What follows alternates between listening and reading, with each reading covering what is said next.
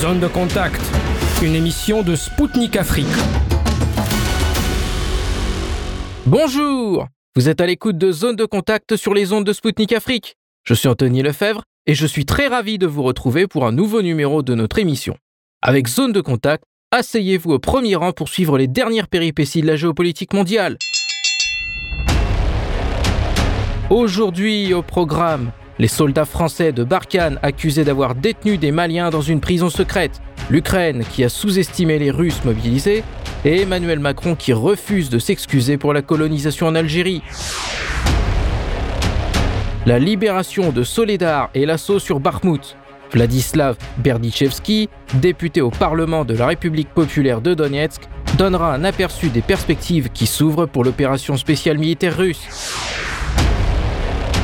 Les sanctions de la CDAO imposées au Mali. Amadou Sidibé, représentant de l'ONG panafricaine Youth for Peace and Security Africa, expliquera les mesures prises par son organisation pour les lever. Des documents classifiés retrouvés dans un des bureaux privés de Joe Biden. Le journaliste et essayiste belge Michel Collomb analysera les conséquences de cet événement scandaleux. Un système capable de contrôler les objets par la pensée. Pierre Sedi Nzakuna, ingénieur congolais, nous présentera son innovation. Restez à l'écoute, notre voyage informatif commence.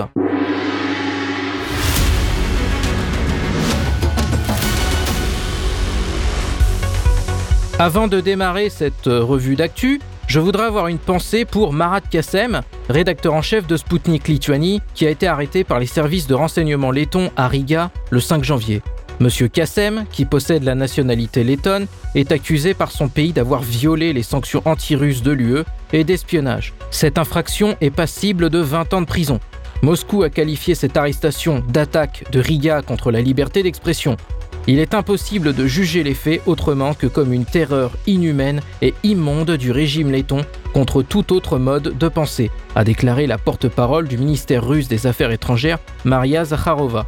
Nous considérons cela comme une violation par la Lettonie de toutes les obligations internationales liées à la liberté d'expression, à la protection des droits des journalistes et à l'inviolabilité des droits et des libertés, poursuit-elle. Selon Dmitri Kiselyov, directeur de l'agence d'information Rassia Sivodnia, dont Sputnik fait partie, il s'agit d'une persécution politique claire, absolument illégale, absurde et infondée. Cela caractérise un régime qui ne respecte pas la liberté d'expression, qui se développe dans ce pays et qui s'installe dans toute l'Union européenne. C'est une tendance très dangereuse, conclut-il. Et maintenant, un focus sur le Mali. Le journaliste français Rémi Carayol a publié son livre intitulé Le mirage sahélien, la France en guerre contre l'Afrique, Serval, Barkhane et après. Monsieur Carayol, qui a couvert l'opération Serval au Mali, révèle qu'une prison secrète était installée à l'aéroport de Gao par l'armée française. Il est précisé que la force Barkhane a tué des innocents, mais également que des personnes arrêtées étaient détenues pendant plusieurs jours, voire plusieurs semaines dans le plus grand secret.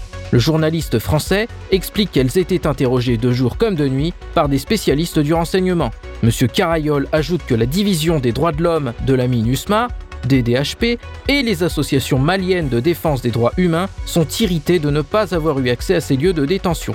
Selon des sources onusiennes, les enquêteurs de la DDHP ont appelé à plusieurs reprises à évoquer ce dossier avec des représentants de la force Barkhane lors de réunions à huis clos, en vain. Si ces accusations se confirment, les relations diplomatiques entre Paris et Bamako, qui sont déjà très dégradées, le seraient encore davantage. On continue en s'intéressant à l'Ukraine.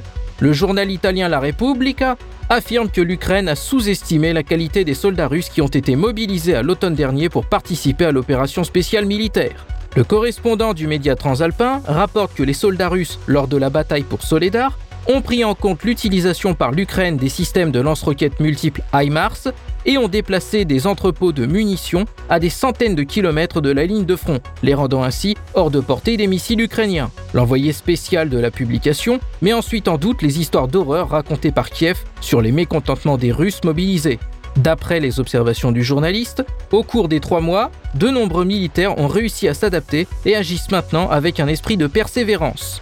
Pour rappel, la mobilisation partielle décrétée par Vladimir Poutine le 21 septembre dernier est achevée en Russie Et il n'est pas question de lancer une nouvelle vague de mobilisation, contrairement à ce que les médias et officiels ukrainiens ont annoncé ces derniers jours. On termine cette revue d'actu avec Emmanuel Macron qui a déclaré dans un long entretien avec l'écrivain algérien Kamel Daoud qu'il refusait de demander pardon à l'Algérie pour la colonisation. Il a motivé son refus par le fait que l'utilisation du mot romprait tous les liens. Le chef d'État français a poursuivi en partageant avec les lecteurs l'idée que le pire serait de conclure en s'excusant et que chacun reprenne son chemin. Pour Macron, le travail de mémoire n'est pas un solde de tout compte. Ce serait bien au contraire soutenir que dedans, il y a de l'inqualifiable, de l'incompris, de l'indécidable et peut-être de l'impardonnable. Pour rappel, le président français avait déjà fait d'autres déclarations polémiques par le passé. En octobre 2021, il avait remis en cause l'existence d'une nation algérienne avant 1830. Et au cours des dernières décennies, selon lui, elle se serait construite sur une rente mémorielle et sur un discours totalement réécrit qui s'appuie sur une haine de la France. Cependant, en septembre 2021, Macron s'était fait remarquer en demandant pardon aux Harkis, touchés par la guerre d'Algérie au nom de la France. Toutefois, ces excuses n'ont pas été bien reçues par la classe politique française. L'ex-ministre Arnaud Montebourg avait estimé qu'on ne peut pas passer sa vie à demander pardon et qu'on ne refera pas l'histoire. Le président français a par ailleurs souhaité que son homologue algérien Abdelmajid Tebboune puisse venir en France en 2023. Cette visite d'État été programmée plus tard pour le mois de mai prochain. Emmanuel Macron s'est dit en outre ouvert à participer à une cérémonie de recueillement à Amboise sur les sépultures des membres de la suite d'Abdelkader, héros de la résistance algérienne du 19e siècle, enterrés dans cette ville du centre de la France.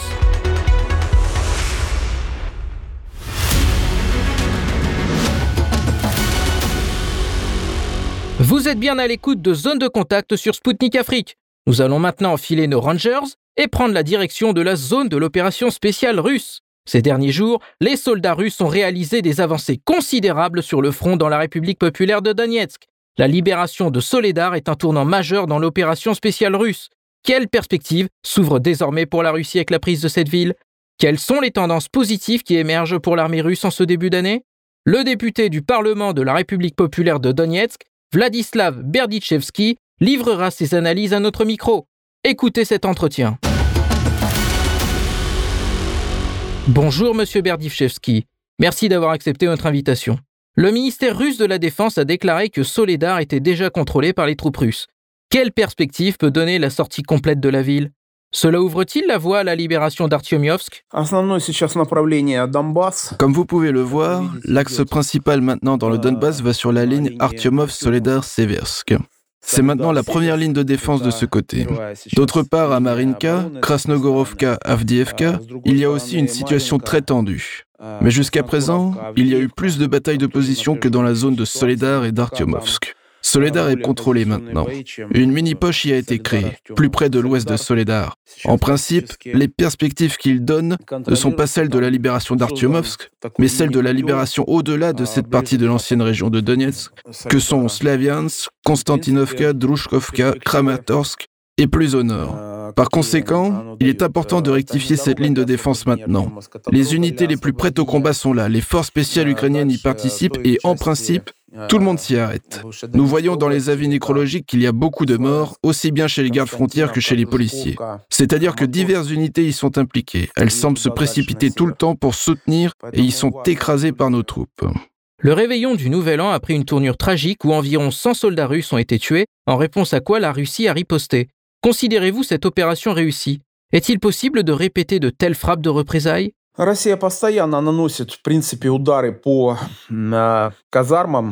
Russie frappe constamment, en principe, sur des casernes, comme on peut ainsi appeler ces installations civiles où les différentes unités de Bandera sont déployées.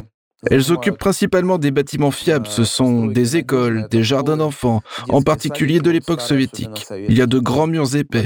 Ils espèrent en faire leur logement temporaire. Il y a eu pas mal de frappes réussies.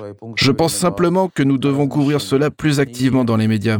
Car peu de gens y meurent, bien sûr, mais en général, je pense que les pertes de l'ennemi peuvent être assez importantes pendant la journée, précisément à cause d'attaques sur des points d'hébergement temporaires. La Russie a déclaré unilatéralement un cessez-le-feu le jour de Noël. Pourquoi les autorités ukrainiennes l'ont-elles rejeté?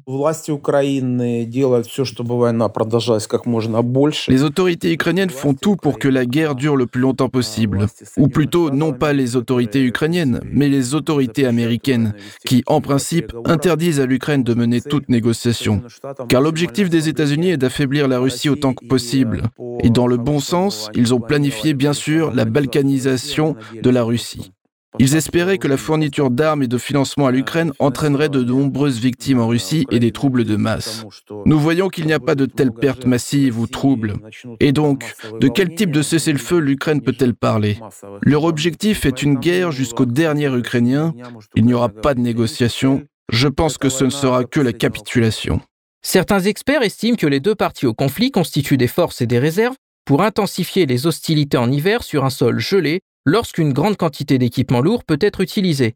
Que pensez-vous de telles évaluations? Je ne connais pas les plans de l'état-major, ni ukrainien, ni russe. Je pense que l'Ukraine n'a pas un tel nombre de chars ni un tel nombre de véhicules pour déplacer l'infanterie, malgré le fait que le ciel soit techniquement fermé et qu'ils n'ont aucune ressource, aucune réserve pour une offensive. Que peut-il se passer pour que l'Ukraine passe à l'offensive Personnellement, je ne comprends pas. Je vois de grandes perspectives pour la Russie. Les unités mobilisées sont entraînées et leur nombre au front est d'environ 30% de celles qui ont été mobilisées. Elles sont entraînées et coordonnées.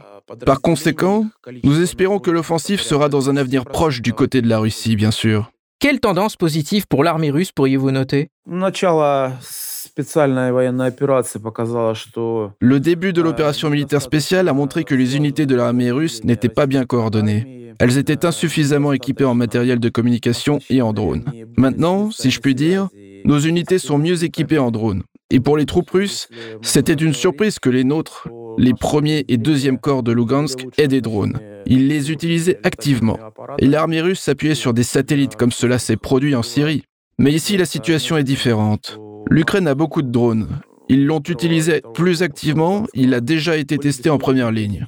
Par conséquent, la tendance positive est, ce que j'espère que tout le monde comprend, les dirigeants de l'armée sur ce qu'il faut équiper pour prendre une décision rapide. Parce que dans les premiers mois de l'opération spéciale, il était entendu que les informations provenant, par exemple, des officiers inférieurs à la direction de l'état-major général arrivent très longuement, lentement. Et il y a eu, pourrait-on dire, des pertes catastrophiques au début de l'opération spéciale.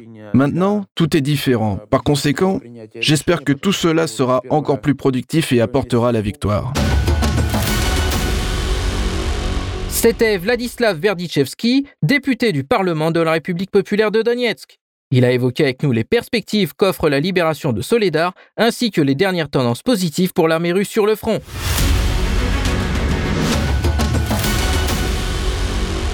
Chers auditeurs, vous êtes bien sur les ondes de Spoutnik Afrique. Bienvenue à ceux qui nous rejoignent dès à présent.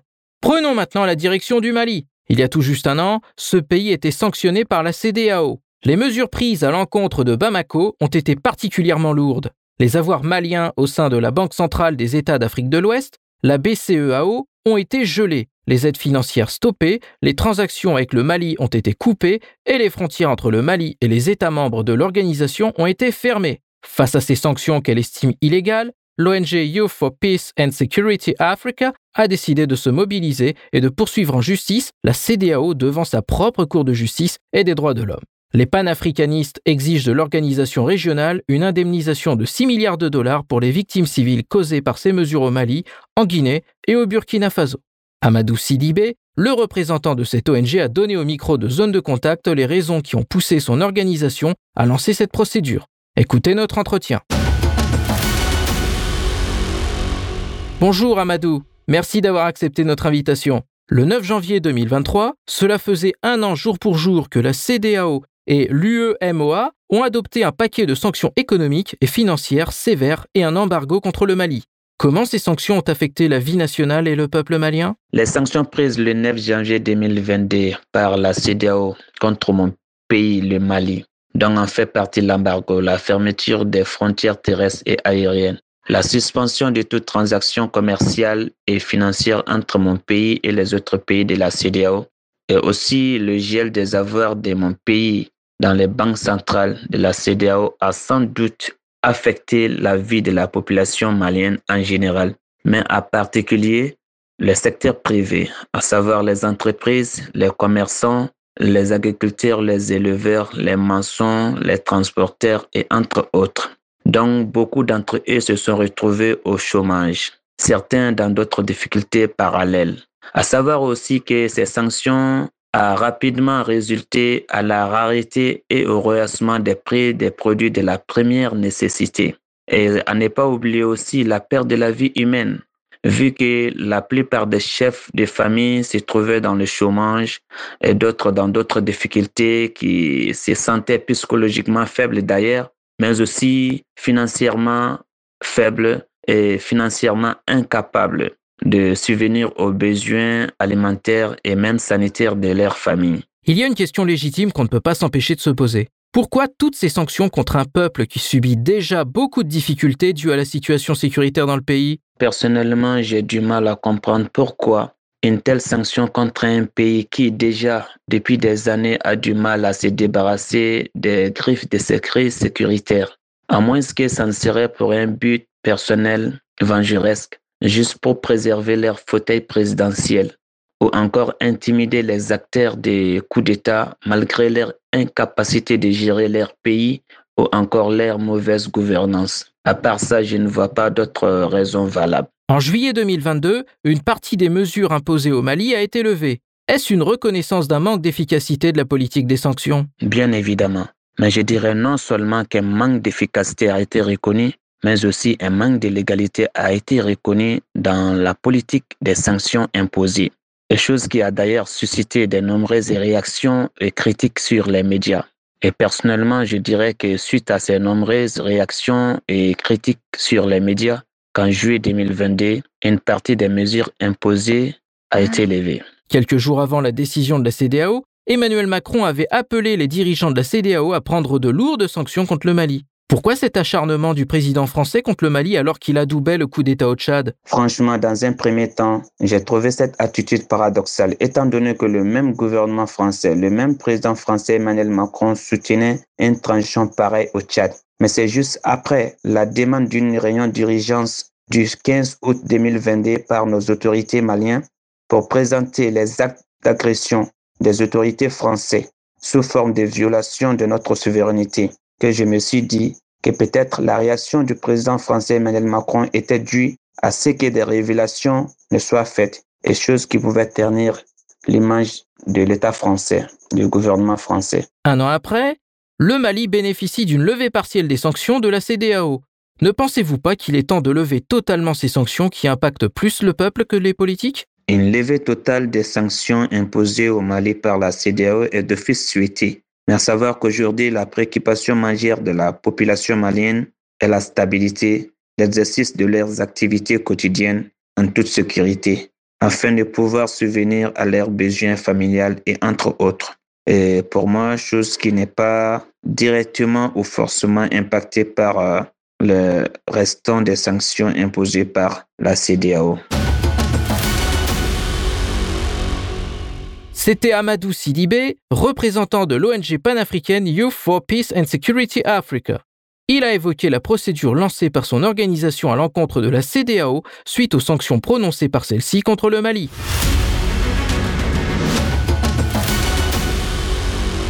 Chers auditeurs, je vous rappelle que vous écoutez Zone de contact sur Spoutnik Afrique. Nous poursuivons notre voyage informatif en posant nos valises aux États-Unis.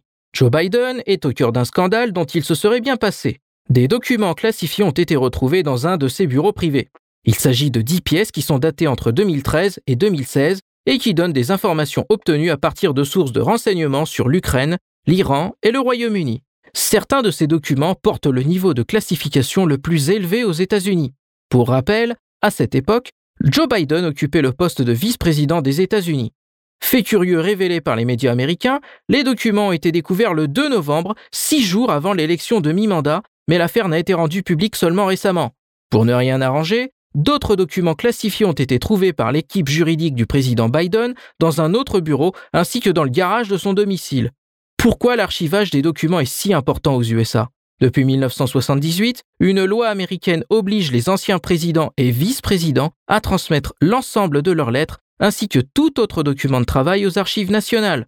Quelles seront les conséquences pour Joe Biden alors qu'il a annoncé qu'il souhaitait briguer un second mandat en 2024 Michel Collomb, journaliste et essayiste belge, nous apporte ses analyses sur zone de contact. Écoutez notre entretien. Bonjour Michel, merci de nous avoir accordé cet entretien. Le 9 janvier, des documents classifiés ont été retrouvés dans un des bureaux privés de Joe Biden. Ces derniers comportaient des notes de renseignement qui concernaient l'Ukraine, l'Iran et la Grande-Bretagne. Comment ces documents top secrets ont pu se retrouver là? Je ne suis pas euh, un des journalistes qui ont investigué sur les plombiers du Watergate, donc je n'en ai aucune idée. Mon idée, c'est que Biden a gardé des documents qui étaient intéressants pour lui parce que je pense que lui et son fils avaient euh, des relations de business avec certains de ces pays. En tout cas, pour l'Ukraine, euh, j'ai investigué là-dessus dans le livre euh, Ukraine, la guerre des images sur lequel je suis en train de travailler. Et lui et son fils avaient clairement des intérêts en Ukraine.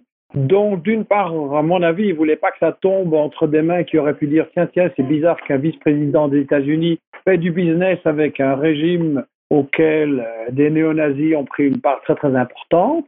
Et d'autre part, euh, c'était utile pour lui pour continuer ce business justement et protéger son fils. Joe Biden a réagi en déclarant qu'il ne savait pas comment ces documents ont pu se retrouver à son bureau. Pourtant, lorsque Trump a été visé par une enquête pour les mêmes faits, Biden n'avait pas hésité à critiquer son prédécesseur et à dénoncer une manipulation totalement irresponsable. La ligne de défense de Joe Biden est-elle crédible? Je pense que les gens qui dirigent les États-Unis euh, pensent d'abord à leurs intérêts personnels et à leur portefeuille. Je rappelle que le président Obama, qui était plus prudent sur l'Ukraine et qui avait dit en 2014 qu'il n'était pas prêt à faire l'escalade et à affronter la Russie, s'est quand même enrichi et a plus récemment acheté une villa de 12 millions de dollars dans l'île la plus chic euh, où se retrouve l'élite des États-Unis. Donc, il y a du business personnel là-dedans. Maintenant, pour moi, ni Biden ni Trump ne sont des gens honnêtes. Et Biden, comme je l'ai dit, était à mon avis impliqué dans des business pas très propres en Ukraine. Dans le livre USA, les 100 pires citations où je rassemble de chaque président responsable, stratège des États-Unis les pires déclarations, les déclarations les plus répugnantes, Biden, je le citais comme ayant été euh, visiter l'Ukraine, ayant dit qu'on devait euh, éliminer, euh, licencier le ministre de la Justice, le procureur général, comme on appelle ça là-bas, à mon avis, parce que ce procureur enquêtait sur son fils. Alors quand Trump a téléphoné à Zelensky et a dit et a fait pression sur lui pour qu'il lui donne des arguments pour couler la campagne électorale de Biden, je pense que Trump avait raison de chercher là-bas. Après, ce que Trump lui-même a fait est tout à fait malhonnête aussi. Et donc, vous savez, euh, dans les livres que j'ai écrits, j'ai euh, cité, euh, j'ai fait référence à Noam Chomsky qui disait si on appliquait les lois de Nuremberg qui jugent, et ont jugé donc en 1945 euh, et les années suivantes les criminels de guerre nazis. Euh, Chomsky disait si on appliquait les lois de Nuremberg, chaque président des États-Unis depuis la Seconde Guerre mondiale aurait été pendu. Donc ça vous donne une idée de leur caractère criminel envers les peuples et aussi envers leur propre peuple. Je pense qu'on n'arrête pas de, tromper euh, le peuple des États-Unis et c'est là-dessus que je travaille. Les responsables démocrates du House Intelligence Committee, Adam Schiff et Jim Himes, ont déclaré à CNN que les documents classifiés devaient être traités en sécurité, laissant penser que Biden a mal géré ces documents classifiés depuis qu'il était vice-président. Comment les États-Unis peuvent à l'avenir s'assurer que de telles fuites ne se reproduisent plus? Eh bien, euh, c'est pas mon problème. Euh, moi, je considère que les États-Unis constituent le plus grand danger pour tous les peuples de la planète. Je ne dois pas rappeler qu'ils ont multiplié les guerres, les coups d'État, les euh, soi-disant sanctions économiques qui sont en réalité des façons de prendre des peuples en otage et de massacrer beaucoup de gens. Donc mon intérêt à moi n'est pas qu'ils protègent bien leurs secrets, mon intérêt ce serait au contraire que la politique soit beaucoup plus honnête, beaucoup plus publique, que les documents des présidents soient communiqués, qu'on puisse contrôler s'ils ne poursuivent pas leurs intérêts, s'ils respectent les faits, s'ils recherchent partout la négociation et la paix au lieu de favoriser les entreprises du complexe militaro-industriel, c'est-à-dire les fabricants d'armes, comme je suis en train de l'étudier en ce moment dans le livre dont je vous parlais. Donc moi, je voudrais beaucoup plus de publicité et de contrôle de la population sur les présidents. Quelles conséquences peuvent entraîner la découverte de ces documents pour Joe Biden? Je rappelle qu'il s'est porté candidat pour un second mandat présidentiel en 2024, tout comme Donald Trump.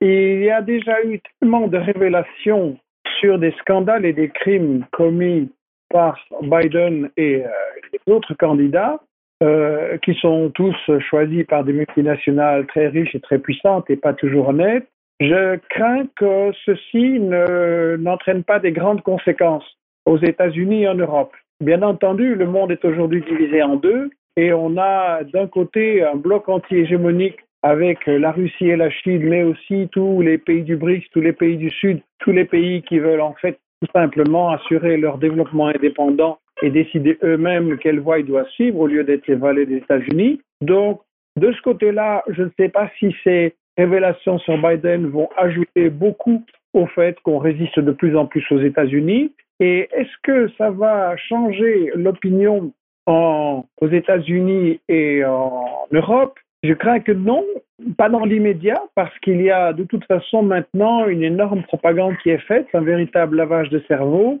et euh, les gens, la majorité des, citoyens ont jusqu'à présent avalé la version occidentale, la version des États-Unis sur la guerre en Ukraine, comme pour d'autres guerres d'ailleurs, à savoir que euh, euh, la Russie fait une invasion, que le régime de Porochenko et de Zelensky n'a rien à se reprocher, qu'il n'y a pas de nazis en train d'attaquer et d'agresser la population Donbass, qu'il n'y a pas moyen de négocier avec la Russie alors que pourtant euh, Poutine n'a pas cessé de proposer à différents moments des négociations et que c'est Biden et Johnson qui ont dit à Zelensky d'arrêter de négocier. Donc, pour que les choses changent aux États-Unis et en Europe, il faudrait qu'on puisse diffuser plus largement une véritable information sur les dessous de la guerre, sur les dessous de la politique de Biden, mais aussi euh, de, Londres et d'Ursula von der Leyen, Charles Michel et de tous ces gens-là, qui euh, cachent euh, les faits essentiels à leurs citoyens. Et donc, tant qu'on n'aura pas réussi à ouvrir cette boîte de Pandore et à montrer aux gens qu'on mène une politique qui est contre leurs intérêts, ces révélations, je crains, ne vont pas avoir un grand impact. Mais je ne suis pas pessimiste pour autant. Je pense que la bataille de l'information, la bataille du débat sur la désinformation qu'on nous sert ne fait que commencer et toute la, la question décisive sera est-ce qu'on va pouvoir faire participer beaucoup de citoyens dans le débat et la réflexion sur l'information. Y a la même chose que le débat et euh, la réflexion sur la guerre ou la paix. Les médias américains ont fait rapidement une comparaison avec l'enquête sur Trump pour les mêmes faits. Quelles sont les différences entre les deux enquêtes? Vous savez, les États-Unis sont un pays en déclin et il y a un grand consensus sur la politique internationale. En gros, les républicains et les démocrates sont tous les deux d'accord avec l'idée que les États-Unis ont le droit de dominer le monde et d'imposer leur volonté à tous les pays et de piller les richesses. Donc sur ça, ils sont d'accord. Après, il y a des rivalités de personnel entre eux. Chacun, évidemment, a envie d'être président, d'avoir la majorité. Et je pense tout simplement que ça rapporte beaucoup de pouvoir, mais aussi beaucoup d'argent.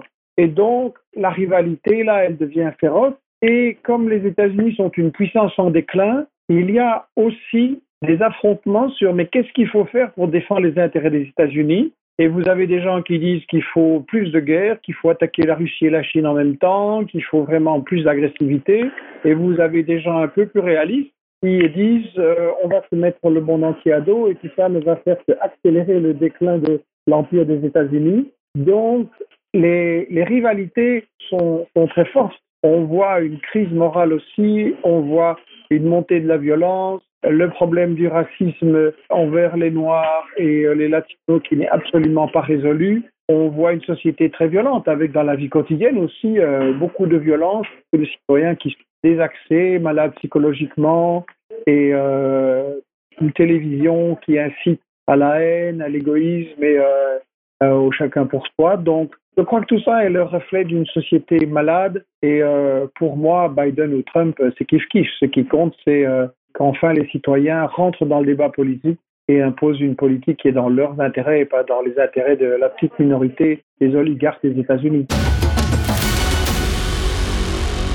C'était Michel Collomb, journaliste et essayiste belge. Il a partagé avec nous ses réflexions sur l'enquête qui vise Joe Biden aux États-Unis. Chers auditeurs, nous allons marquer une courte pause.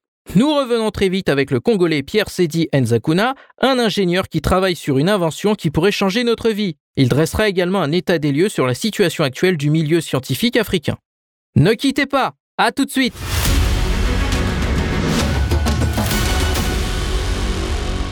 De retour sur Zone de Contact. Merci à ceux qui viennent de nous rejoindre à l'instant. Pour le dernier round de notre émission, nous allons prendre la direction de la République démocratique du Congo. Avez-vous rêvé un jour de pouvoir contrôler les objets par la pensée ou même de jouer à des jeux vidéo sans utiliser de manette? Ce rêve pourrait bien devenir réalité un jour. Le Congolais Pierre Sédien Zakuna est ingénieur et étudiant finaliste en génie informatique à la faculté polytechnique de l'Université de Kinshasa. Il travaille actuellement sur cette innovation révolutionnaire qui pourrait bien faciliter notre vie quotidienne. Pour Zone de Contact, il a raconté les travaux qu'il mène actuellement sur ce projet et nous dresse par la même occasion le tableau de la situation du milieu scientifique en Afrique. Écoutez notre entretien. Bonjour Pierre, nous sommes ravis de vous compter parmi nous aujourd'hui.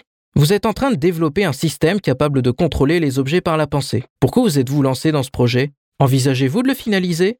Euh, ma passion pour le contrôle des objets par la pensée est née de mon jeune âge lorsque je regardais le dessin animé euh, X-Men Evolution dans lequel le professeur Charles Xavier portait un casque cérébral qui lui permettait d'interagir à distance avec euh, d'autres personnes. Puis en grandissant, j'ai découvert qu'il y avait déjà des gens qui travaillaient dessus et qu'ils avaient mis au point ce qu'on appelle des interfaces cerveau-machine, c'est-à-dire des systèmes capables de connecter un cerveau à un ordinateur pour envoyer des commandes mentales. J'ai alors décidé de me lancer dans cette recherche afin d'apporter aussi ma contribution dans ce domaine, pour parvenir un jour à la réalisation de ce rêve aussi vieux que le monde, celui de contrôler des objets par la pensée. Alors à ce stade, j'ai pu mettre au point le prototype d'une interface cerveau-machine fonctionnelle pour le pilotage d'une petite voiture robotique, et je compte continuer de travailler pour son amélioration.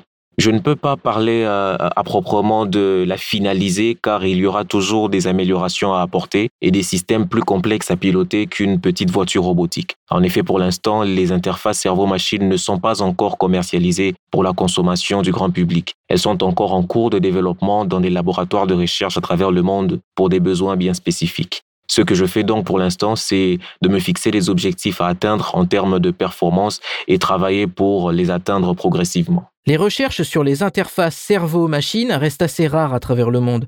Quelles difficultés avez-vous rencontrées Alors la première difficulté se situe au niveau de l'acquisition des matériels car les casques électroencéphalographiques, donc les casques EEG, coûtent relativement cher. Un casque à 14 électrodes comme celui que nous utilisons pour nos recherches coûte environ 800 dollars américains. Et si on y ajoute les 100 dollars américains pour l'achat de la petite voiture robotique que nous avons utilisée, tout cela, euh, on arrive à un coût de plus de 900 dollars américains sans compter euh, le fret aérien. Donc ceci est un coût euh, élevé lorsqu'on sait qu'en Afrique en général et dans mon pays en particulier, peu de moyens sont alloués à la recherche scientifique. Donc, afin de minimiser les coûts, nous avons dû utiliser des logiciels gratuits au lieu d'acheter des logiciels particulièrement dédiés à la recherche qui coûtent beaucoup plus cher. La seconde difficulté euh, a été celle de mettre au point une interface cerveau-machine fonctionnant en mode asynchrone, c'est-à-dire une interface cerveau-machine dans laquelle l'utilisateur est libre de penser à ce qu'il veut et à n'importe quel moment. L'ordinateur essayant maintenant d'interpréter en temps réel les signaux en provenance du cerveau pour détecter la présence d'une commande quelconque. Donc les interfaces cerveau-machine asynchrones souffrent de moins de publications scientifiques que celles synchrones, dans lesquelles c'est l'ordinateur qui dicte à l'utilisateur ce à quoi il doit penser à un instant précis. Une troisième difficulté majeure que je peux citer, c'est l'interfaçage des différents modules logiciels que nous avons utilisés. Ces modules ayant été conçus par différentes maisons, il a fallu essayer de combiner différentes versions de ces logiciels jusqu'à trouver la combinaison de versions qui fonctionne. Dans l'entretemps, euh, les capteurs de notre casque neuronal se sont oxydés et euh, il nous a fallu en acheter d'autres à environ 100 euh, dollars américains. Quelles pourraient être les applications pratiques de ce système? Une fois notre système au point, nous l'avons testé avec six sujets volontaires et en bonne santé, dont trois masculins et trois féminins. Nos sujets ont apprécié notre système comme un gadget de haute technologie qui pourrait permettre de commander un système de maison intelligente à distance, par exemple. Cependant, je pense que ce système pourrait être beaucoup plus utile à des personnes atteintes de handicap sévères, par exemple des personnes tétraplégiques. Avec une interface cerveau-machine bien au point, ces personnes pourraient avoir plus de mobilité en pilotant leur fauteuil roulant sans l'aide d'une autre personne ou en commandant certains objets de leur environnement directement par leurs pensées. C'est dans cette optique que nous comptons, dans notre futur travail, développer notre système pour permettre à des enfants handicapés des mains à jouer à des jeux vidéo par la pensée sans avoir besoin de tenir des manettes. Quelle est la situation dans le domaine des sciences aujourd'hui en Afrique? Et quels sont ses principaux pôles scientifiques? Eh bien, de nos jours, en Afrique, ce sont les nouvelles technologies de l'information et de la communication qui séduisent le plus les jeunes générations. En effet, il est plus facile pour les jeunes de créer une start-up avec un ordinateur, une connexion Internet et une bonne idée. Le coût d'investissement minimal est relativement abordable, ce qui est adapté à la situation économique actuelle sur le continent les domaines scientifiques qui nécessitent l'acquisition de matériel relativement coûteux sont à la traîne en ce qui concerne la recherche, faute de financement. Et les sciences informatiques et euh, des nouvelles technologies de l'information et de la communication sont donc les pôles dans lesquels les jeunes Africains se lancent le plus et qui suscitent le plus d'intérêt. L'innovation africaine est en train de se construire et vous êtes en train d'apporter votre pierre à la recherche.